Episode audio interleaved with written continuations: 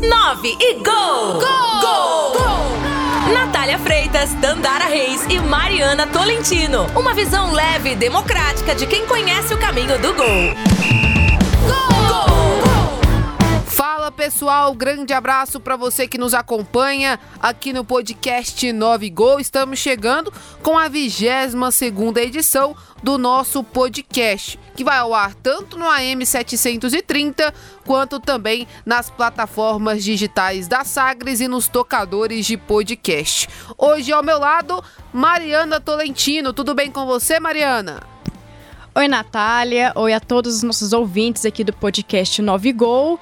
Chegamos para mais uma edição. Hoje é uma edição bem legal, porque vamos falar de um esporte que a gente nunca falou aqui no nosso podcast. Então eu tô muito e que animada. Você gosta bastante, né, Mariana? Sim, eu comecei a acompanhar agora, mas eu tô gostando bastante de ver esse esporte, é muito legal. E você ouviu só a voz da Mariana e a minha voz por enquanto porque daqui a pouquinho, na nossa entrevista, a Tandara Reis vai chegar também para participar com a gente. Nosso entrevistado de hoje é o Marcelo Taveira, ele que é diretor executivo da Confederação Brasileira de Futebol Americano. É, isso aí é o nosso esporte de hoje, a nossa novidade de hoje é o futebol americano. Marcelo Taveira, que também é o presidente do Goiânia Saints que é um time do futebol americano aqui da nossa cidade. Além disso, vamos repercutir alguns fatos marcantes da 29ª rodada do Campeonato Brasileiro da Série A. Lá no Rio Grande do Sul, cenas lamentáveis após o jogo do Grêmio com o Palmeiras. O tricolor gaúcho perdeu mais uma partida, está caminhando a passos largos para a Série B do Campeonato Brasileiro e os torcedores gremistas é, promoveram uma cena muito triste que não tem nada a ver com o esporte. E no Rio de Janeiro tivemos também um desabafo do Hulk, ele que ficou muitos anos no futebol europeu, destacou aí sobre uma situação que o incomoda aqui no futebol brasileiro. Você vai conferir tudo isso a partir de agora no podcast 9 Gol, que como você já sabe, tem o apoio do Colégio Tel. No futuro, todos os colégios serão assim. Gol de placa! Primeiramente, Marcela, é um prazer ter você aqui no podcast 9 Gol. E para a gente começar, eu queria que você explicasse para quem que não conhece muito a modalidade, né, para os nossos ouvintes, o que é o flag. Bom, primeiramente, obrigado pelo convite em participar do podcast. Para mim é uma honra estar aqui falando um pouquinho mais do flag football. É, explicando de maneira bem, bem simples, bem simplória, assim, para facilitar o entendimento, o flag football ele é uma variação do futebol americano, daquilo que você vê na televisão, com capacete, com proteção, e essa variação não tem esses equipamentos. É a modalidade que ela não tem a colisão física né, entre os atletas. Há o contato físico ali na disputa de bola, etc., mas não há colisão. Em geral, é disputado 5 contra 5 né, de cada lado, né? E a dinâmica do jogo é basicamente a mesma, né? Do, do quarterback ter que lançar a bola ou entregar para alguém correr e marcar um touchdown. E o papel da defesa é evitar isso. É, e como é que a defesa evita isso? Ela para a pessoa que está com a bola, na posse da bola, tirando a flag que está na cintura da pessoa, né? que ficam duas flags penduradas. Ou seja, ao invés de dar aquela derrubada, igual tem no futebol americano da televisão, é só tirar a flag. Então, é por isso que a gente fala que não há colisão, apesar de ainda haver contato físico. Em resumo, é isso. Bom, é, aqui é a Tandara, Marcelo, um prazer falar contigo. É, em dezembro, se eu não estiver enganada, tem o Mundial de Flag Football. Eu gostaria que você falasse um pouquinho como está a preparação para essa competição e qual o objetivo de vocês dentro do Mundial. Isso, exatamente. É, dos dias 6 a 8 de dezembro, lá em Jerusalém, Israel, vai ter o Mundial de Flag, né? A primeira competição é, oficial, internacional aí nesse. Eu não digo pós-pandemia, porque ainda não acabou, né? Mas num cenário mais tranquilo da pandemia, né? E o Brasil chega com uma expectativa muito grande. A nossa seleção feminina, que, como se diz, é o nosso carro-chefe, é a sexta melhor do mundo, né? Já participou de alguns mundiais e, e já demonstrou sua força lá fora. Para a seleção masculina, será o nosso primeiro mundial. Né, Para isso, a preparação tem sido bem intensa o ano inteiro. Né, em razão da pandemia, a maioria dos treinamentos no primeiro semestre foram virtuais, né, com aulas teóricas, táticas, revisões de jogadas e por aí vai. e agora no segundo semestre a gente conseguiu está conseguindo né, realizar alguns training camps, né, que são os, os finais de semana específicos que a gente junta a seleção para poder treinar junto, ganhar entrosamento, treinar tudo aquilo que elas já estudaram há muito tempo, né, tanto a feminina quanto a masculina. Então tá nesse sentido. Dia 17 e 18 de outubro agora foi realizado um, um training camp, foi muito positivo. Foram dois dias muito intensos de preparação. É, e a gente tem a previsão de mais dois ou até três é, training camps desse pro, antes do Mundial, para que a gente consiga chegar com todo mundo é, bem entrosado, bem alinhado para conseguir chegar lá e fazer um bom resultado. Marcelo, eu queria saber de você como que você chegou, né, é, até esse esporte que no Brasil, né, ele, ele começa a ganhar mais popularidade nesses últimos anos. Há algum tempo não era tão popular como é hoje. Mas como que você chegou até esse esporte? Bom, é, eu costumo dizer que o futebol americano ainda está longe de ser popular aqui no Brasil. De fato, ele cresceu né, em mídia, em divulgação, mas ainda assim está longe de ser popular. É, apesar de já ter assistido filmes quando era mais novo, né, eu, eu, nunca tive interesse em praticar porque eu sempre joguei vôlei e sempre fui de um esporte que não tem contato físico, né, não tem colisão. É, e um amigo falou, cara, tem um time em Goiânia, isso foi em 2013 tem um time aqui em Goiânia, você precisa participar, seu porte físico é ideal para isso, tal, não sei o quê. Eu falei, cara, vamos tentar, vamos tentar. E um dia eu fui tentar, no final de 2013, tentei, fiz um treino com o pessoal do Goiânia Tigres na época, um time que não existe mais, é, e gostei muito do esporte. Me apaixonei de cara, assim, foi algo de fato excepcional para mim. Então, em 2014, no começo do ano, eu já fiz a seletiva do time, entrei para a equipe e desde então, desde o começo dessa participação minha no futebol americano, eu sempre me interessei em ajudar, porque eu vi que, como um esporte amador, né, as dificuldades são grandes, né, de organização, de estrutura, etc. Então, eu sempre me dispus a ajudar. E com seis meses de time, eu já era diretor administrativo, eu estava ajudando o pessoal, ajudando a organizar viagens, etc. Então, basicamente meu começo no esporte foi esse. Marcelo, como que a Confederação Brasileira de Futebol Americano ela atua é, aqui, digo na questão de visibilidade, patrocínio para os atletas? Como, o que, que você pode falar para a gente? Bom, a confederação ela é a entidade máxima do esporte, né? Tanto a de futebol, de futebol americano, enfim, tantas outras que existem por aí. Né, o nosso papel principal é difundir o esporte cada vez mais né, e fornecer estrutura para as seleções brasileiras que disputam, né, seja de, da categoria full pad quanto do flag football. Né, mas como é um esporte amador, a nossa confederação a gente não dispõe de, de verbas ainda para conseguir incentivar de maneira mais adequada os atletas e as seleções. Então, o que, que a gente tem feito muito em parceria com os atletas, no caso específico do flag football?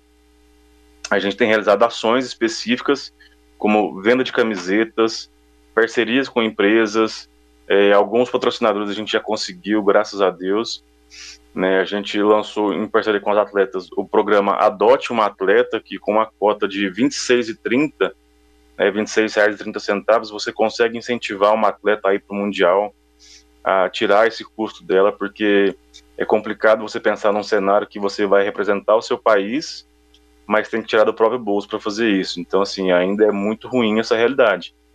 Mas a gente, como confederação, estamos tentando aí é, fornecer o máximo de estrutura possível, ainda que não financeira, mas de estrutura de, de comissão técnica qualificada, de nutrição, de fisioterapia, de toda a estrutura necessária para um atleta se desenvolver, né, além de, de conseguir aí é, liderar esses atletas para que eles consigam ter menos preocupação extra-campo e se preocupem mais em jogar.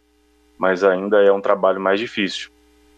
E nesse sentido ainda de, de difundir o esporte, de levar para mais pessoas, a gente recentemente aprovou aí três projetos de lei de incentivo ao esporte, sendo que dois deles eh, são basicamente o mesmo projeto, só, só muda a região, um é centro-norte e a outra é centro-sul, se eu não me engano, é, que, são, que, é um, que são dois projetos né, que a gente está criando aí para criar oito polos é, de flag football espalhados pelo país, para que a gente consiga levar o flag football para modalidades para pessoas mais carentes, que a gente consiga difundir o esporte para quem precisa, né? E além disso ainda conseguir criar uma base é, para a futura geração, né? Para que o esporte consiga estar sempre em constante renovação. É, Marcelo, você mencionou esses projetos né, para difundir a categoria, difundir o esporte no Brasil e levar ele para outras regiões. Então, eu queria te perguntar, o que é necessário para jogar flag football? Tem algum pré-requisito ou qualquer pessoa que tiver interesse pode começar a jogar? Bom, assim como qualquer atividade física, né, a, pessoa tem que estar tá apta a, praticar atividade física, né? Então tem que estar tá bem fisicamente, né? Tem que estar tá bem é, condicionada. Em teoria, qualquer pessoa pode praticar, mas o flag football é um esporte que ele é muito dinâmico, ele é muito rápido, onde todo mundo corre o tempo todo. Né? Diferente do, do, do full pad, que é uma categoria onde tem os jogadores de linha ofensiva, que são os mais pesados, que ficam mais parados ali bloqueando, tem os recebedores que correm. Então, assim, no flag football, todo mundo corre. Então, é, é importante que todo mundo tenha essa agilidade, essa velocidade, que tenha um porte físico mais mais atlético para que consiga aguentar essa, essa correria que é o jogo, né? Porque além da técnica e da tática, a pessoa tem que ter um físico muito bom para aguentar correr, pegar a bola ou interceptar, enfim. Então, basicamente é isso. Em teoria, qualquer pessoa consegue, mas é, as pessoas que não estão bem fisicamente terão um pouco mais de dificuldade, mas isso tudo depende do, do interesse da pessoa. Se ela tiver realmente interesse em praticar, ela vai se dedicar, vai vai fazer academia, vai fazer um treino específico que vai conseguir desempenhar. Marcelo, você destacou que não vê ainda o futebol americano como um esporte popular aqui no Brasil. Mas como você classifica o momento dele hoje aqui no país? Bom, a, a popularidade do futebol americano no país, ela vem é, para as grandes massas, digamos assim, pelo, é, pelo NFL, né, que é a Liga de Futebol Americano.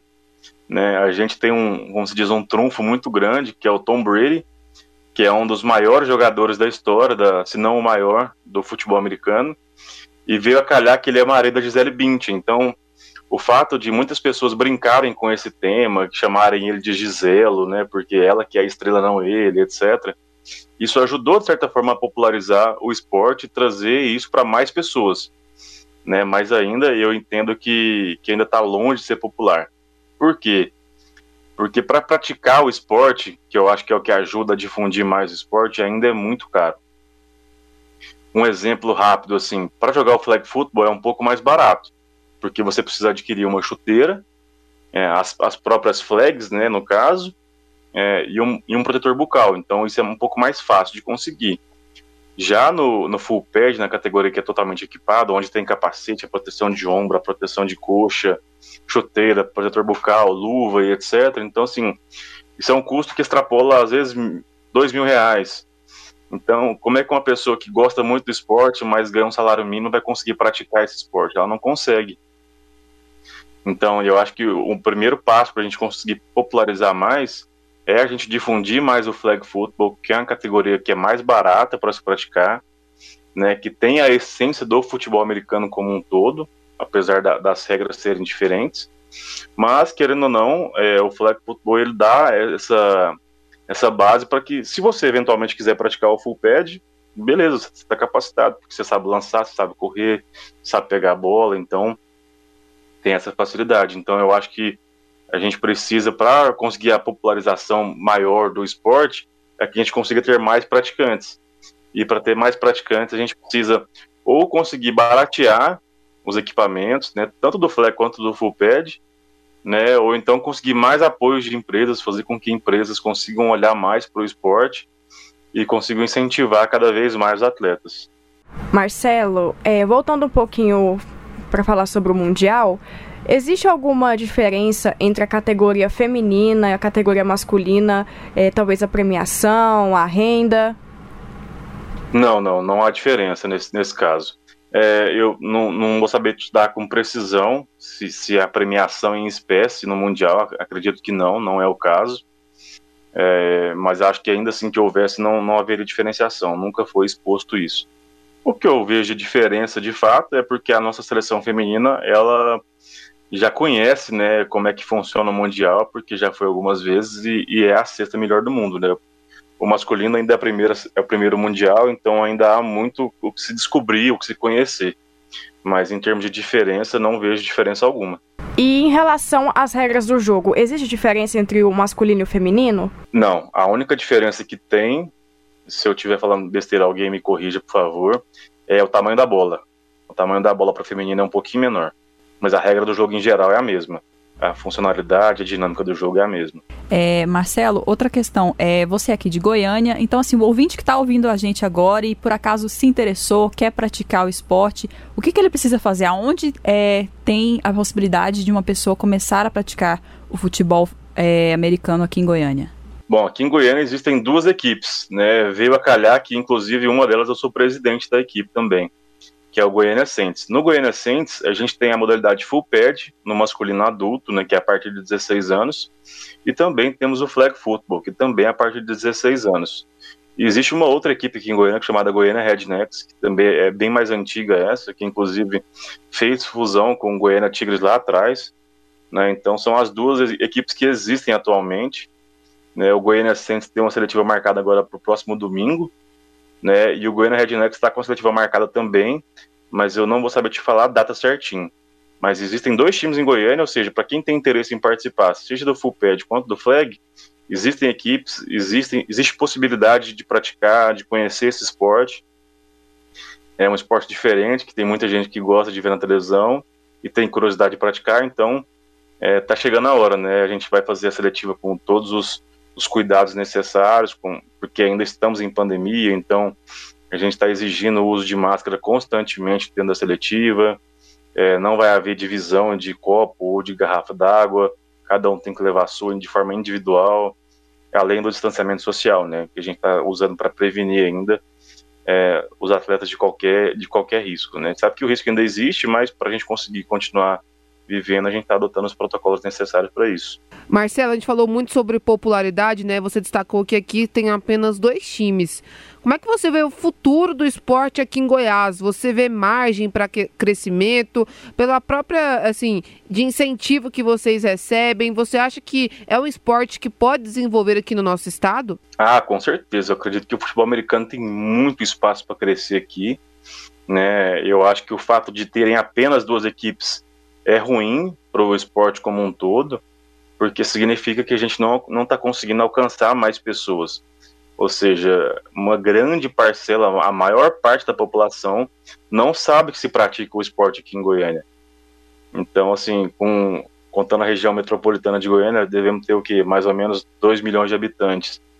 Então, assim, a gente tem muito material humano que, que poderia estar praticando o futebol americano, mas nem conhece o esporte ou nem sabe que se pratica aqui às vezes assiste pela televisão, gosta de, de ver, mas não faz nem ideia que se pratica aqui. Então, eu entendo que há um cenário muito grande para ser desenvolvido, né? As empresas maiores ainda olham muito só para futebol, é, esportes como futebol americano, basquete, vôlei, tantos outros aí ainda sofrem com essa falta de, de visibilidade. O futebol americano, ainda por ser uma, um esporte mais estranho, né, por assim dizer, para as pessoas daqui, é, é mais difícil de, de, conseguir cativar a atenção dos patrocinadores, das empresas parceiras, etc. Então, acredito que ainda há um cenário muito grande para ser desenvolvido. Né, o fato de a gente ser, ter um trabalho constante aí, é, desde 2013 que o futebol existe aqui em Goiânia, que o futebol americano existe aqui em Goiânia, então, assim, é o começo de um processo. A gente precisa cada vez mais conseguir massificar, é, divulgar para mais pessoas conseguirem praticar e levar esse cenário lá para cima. Então é isso, Marcelo. Muito obrigada pela sua participação, por ter cedido um tempo para falar com a gente aqui no Nove Gol. Que isso, eu que agradeço a participação aí, o convite para participar do, do, podcast da Sagres. É uma rádio que sempre incentiva o esporte, todos os envolvidos aí estão estão dedicados nessa luta aí. Então, assim, obrigado pelo espaço. É sempre importante para a gente poder falar um pouquinho mais do nosso esporte. Viralizou, repercutiu e virou pauta. Mariana, e hoje vamos repercutir aqui no Viralizou situações que repercutiram na internet e também na mídia dessa 29 rodada do Campeonato Brasileiro da Série A.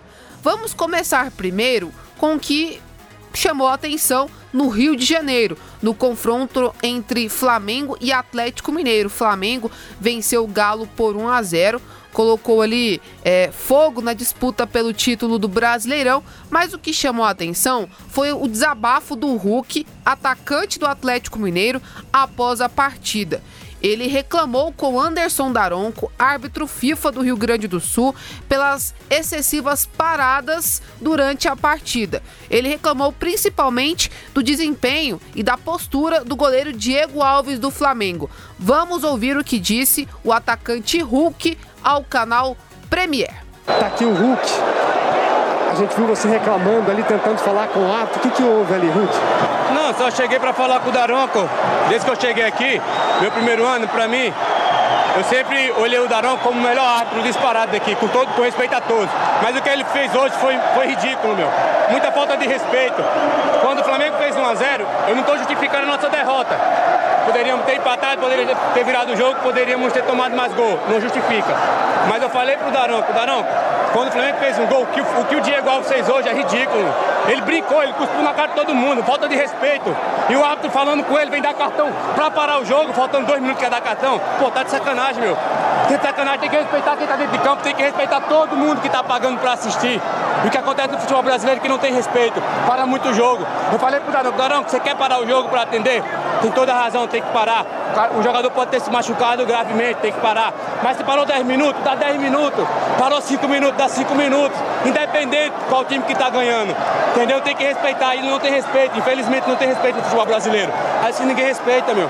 Hulk, atacante do Atlético Mineiro, falando ao canal Premier, a TV Globo, após o jogo entre Flamengo e Atlético Mineiro. O Galo perdeu por 1 a 0 e viu o time carioca ali é, colocar fogo na briga pelo título. O Hulk, que passou os seus últimos anos no futebol europeu.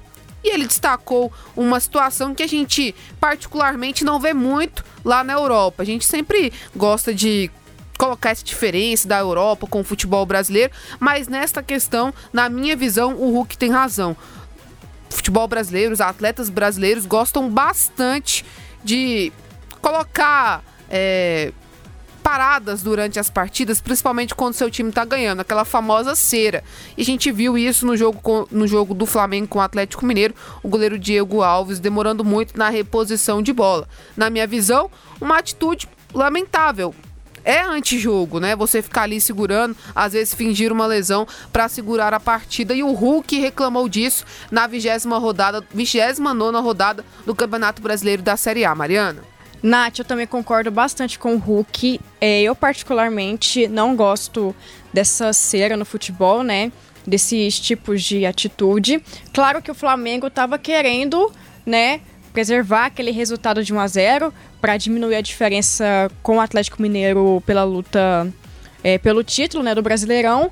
Mas assim, Cera, eu acho muito chata essa situação. Eu que gosto também de jogo mais dinâmico, fica muito parado. É, jogador que finge falta, igual você falou, que finge lesão, eu acho que isso não é legal pro futebol, não fica bom de se assistir. Então eu concordo sim com o Hulk nesse posicionamento.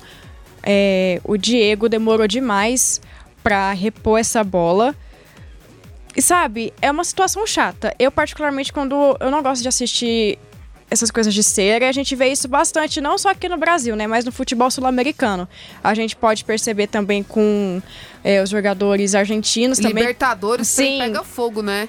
Exatamente. Então a gente vê com, principalmente com os jogadores argentinos, quando tem essa rivalidade em campo, né? Um time brasileiro contra um time da Argentina. E é muita cera, sabe? Então, eu tenho certeza que nenhum torcedor gosta de assistir um jogo parado desse com mais minutos só para poder sair com resultado positivo, sabe? Eu acho que E tinha toda uma expectativa para esse jogo em particular, né? Dois Sim. times ali brigando, os dois principais candidatos ao título, então havia uma expectativa técnica muito grande, né? Assim, de ser um grande jogo e que acabou sendo ofuscado em alguns momentos por conta dessa, dessa cera. Exatamente. Então, eu realmente acho que não precisa. É, se você quer ganhar, tem que ser realmente na bola, dentro de campo, jogando e não fazendo essa cera que é uma situação muito feia. Eu acho feio, Natália, esse, essa cera. E me incomoda muito ficar vendo, falei assim, gente, vai, joga a bola logo. Eu não gosto dessa, dessas paradas do futebol. Eu gosto de uma coisa mais dinâmica, assim, sabe? Então. Pra coibir esse tipo de situação, o que, que você acha da ideia de colocar. Fazer igual futsal, sempre que a bola parar, parar o cronômetro também. Eu, eu concordo, eu concordo com isso. Eu acho bem legal essa, essa dinâmica aí, porque, por exemplo, aí o jogo tá rolando, aí pode ficar minutos de jogo que não colocaram, né? Por exemplo, se ficar parado, sei lá, alguma falta aconteceu coloca três minutos, aí, mas no, nos acréscimos eles não dão minutos suficientes. E essa cera eu acho que devia colocar minutos por conta disso também. Por conta desse tipo de cera. Então eu concordo que poderia parar o cronômetro e ia ficar até um tempo mais justo, né? Tipo, chegar aos 45 minutos. Então, eu concordo, essa é uma boa tática para a situação e, claro, também, né? Advertir o jogador com cartão amarelo, qualquer que seja, porque não, não é uma coisa legal de se fazer no futebol. É, e o que também não é legal no futebol são as confusões, né? Esse jogo mesmo entre Atlético Mineiro e Flamengo teve muita discussão ali no túnel, depois que o jogo acabou. É uma briga entre os jogadores de Flamengo, os jogadores de Atlético Mineiro. O técnico Cuca se envolveu em mais uma confusão, realmente lamentável. Mas a 29 rodada não ficou marcada só por confusões lá no Maracanã. Na Arena do Grêmio, tivemos cenas realmente lamentáveis após os 90 minutos. O Grêmio saiu na frente no jogo contra o Palmeiras, acabou levando a virada. O Palmeiras venceu por 3 a 1 e após a partida, o que a gente viu foi, foi assim, foram cenas de terror mesmo. Torcedores do Grêmio invadiram gramado. O Grêmio tem uma arena, né? Então a gente sabe que esses estádios modernos, as arenas, é muito fácil um torcedor sair da arquibancada e ir pro gramado, né? E foram cenas realmente muito tristes que a gente viu é, torcedores do Grêmio quebrando a cabine do VAR, depredando é, vários vários objetos ali da Arena do Grêmio, funcionários da Arena do Grêmio ficaram machucados e a gente viu realmente cenas muito tristes, né? Viralizou uma coisa muito triste que foram as confusões lá na Arena do Grêmio com torcedores gremistas. O Grêmio que teve o retorno do seu torcedor pós-pandemia, né? Não só o Grêmio, todo mundo do futebol, todos os times do futebol brasileiro tiveram o retorno do seu torcedor e agora, Mariana, pode perder mandos de campo por conta dessa situação. Além de multas de mais de 100 mil reais, o Grêmio pode perder até 10 partidas de mando de campo. Agora você vê, um time que já está em crise técnica, caminhando a passos largos para o rebaixamento, podendo ter que jogar fora de casa essa reta final do Campeonato Brasileiro. Pois é, o time já está praticamente rebaixado. Faltam algumas rodadas, né, algumas boas rodadas, mas o time já está praticamente rebaixado, não consegue reverter a situação nas partidas. E da onde que o torcedor do Grêmio pensou que essa situação poderia ajudar de alguma forma o time? Sabe, eu não entendo, o time já tá, já tá mal, já tá indo para a Série B, né? E, e essa confusão eles acham que vão ajudar no quê com o time? Claro que não, eles podem talvez perder pontos por causa disso sabe, continuar na zona de rebaixamento. Se eles perderem pontos, aí sim já é um passo bem mais largo para eles irem para a Série B. Então, assim, é lamentável essa atitude da torcida do Grêmio. Gente, isso não se faz, sabe? Eu sei que as pessoas podem estar muito é, nervosas, assim, chateadas pelo time de vocês, né? Está indo para a Série B, né? É, no caso do Grêmio, né? Conhecido como Imortal Grêmio. Mas assim, não é, não é desse jeito que resolve a situação. Não é quebrando e, e detalhe que foi no próprio estádio, né? Eles quebraram a cabine do VAR no próprio estádio.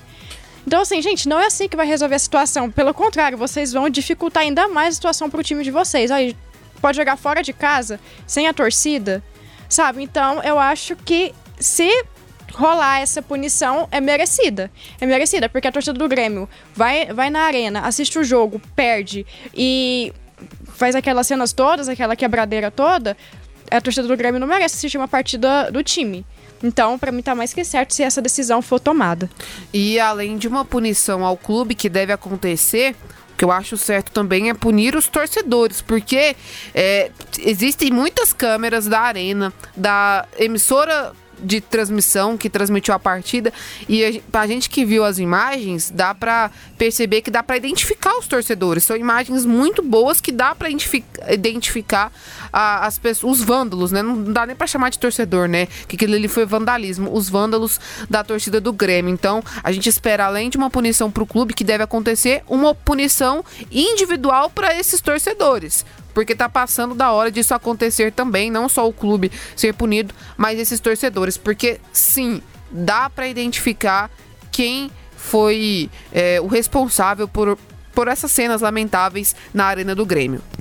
E além disso, ainda teve briga de torcedor do Palmeiras com o Grêmio é, separada por aquele vidro no estádio. Os dois brigando com o vidro separado, gente. Que isso, sabe?